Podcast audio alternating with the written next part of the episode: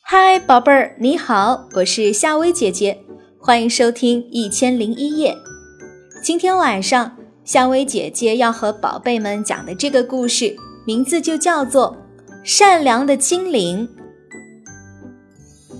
在一座大森林里，住着一个善良的小精灵，它总是扇动着它透明的翅膀，偷偷地飞到城市里去玩。精灵的妈妈告诫他说。孩子，不要去城市里玩，那里很复杂，会有危险的。小精灵觉得妈妈的话没道理，他不觉得城市有多复杂，而且城市里到处高楼林立，还有充满欢笑的游乐场。更漂亮的是，夜晚的霓虹灯闪烁着诱人的光芒。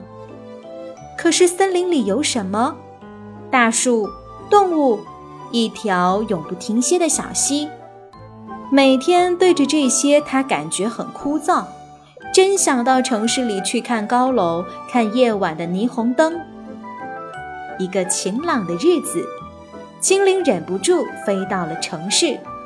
他在城市的上空自由地穿梭，去游乐场听孩子们愉快的笑声。他觉得城市里美极了。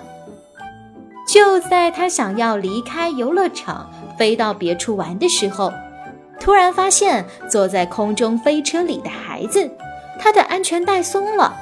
他急忙飞过去，用魔法帮孩子系好了安全带。看见孩子安全落地之后，他才松了一口气。损失了点魔法的他，感觉精疲力尽。